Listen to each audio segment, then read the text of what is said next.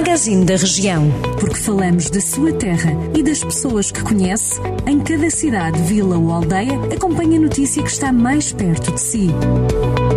Magazine da Região. Edição de Ricardo Ferreira. Vila Nova de Paiva está mal servido de saúde, é pelo menos essa a convicção do Presidente da Câmara, Paulo Marques, que exige pelo menos mais um médico para o Conselho e a criação de uma unidade de saúde familiar. O autarca avisa em declarações ao Jornal do Centro que não vai baixar os braços até melhorar a saúde em Vila Nova de Paiva. Para tal, já reuniu com vários dirigentes do setor na região. O Museu do Caramulo lançou duas bolsas de estudo, uma em parceria com a Universidade Nova de Lisboa para as Artes e outra com o Instituto Politécnico de Viseu para a área da mecânica. O anúncio foi feito pelo presidente da instituição no discurso de reinauguração do museu e de inauguração do Caramulo Experience Center. Salvador Patrício Gouveia disse que as duas bolsas foram criadas para celebrar estes dois momentos e explicou que a primeira é a Abel Lacerda, em parceria com a Nova de Lisboa para o curso de História de Arte.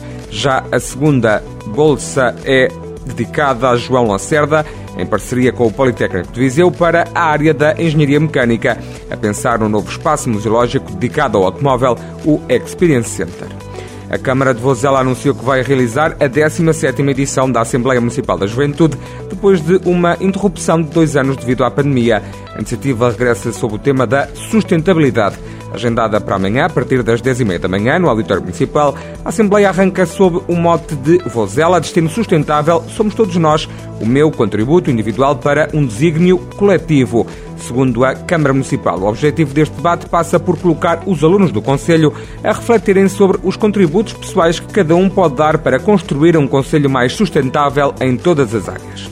Está de volta a Sernancelha, a feira aquiliniana acontece a 27, 28 e 29 de maio no Centro Histórico da Lapa, mesmo ao lado do Santuário Mariano. O certame é dedicado aos produtos locais e ao artesanato. E Tarouca recebe no domingo aquela que é a segunda edição do Trail Rota do Varosa.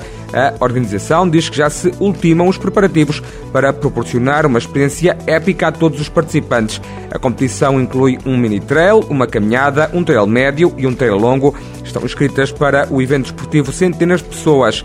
Diz a Câmara de Tarouca que o Trail Rota do Varosa promete proporcionar vivências de experiências sensoriais, gastronómicas, culturais e desportivas que fazem da prova um momento diferenciador e de referência na região. Estas e outras notícias do Distrito de Viseu já sabe em jornaldocentro.pt.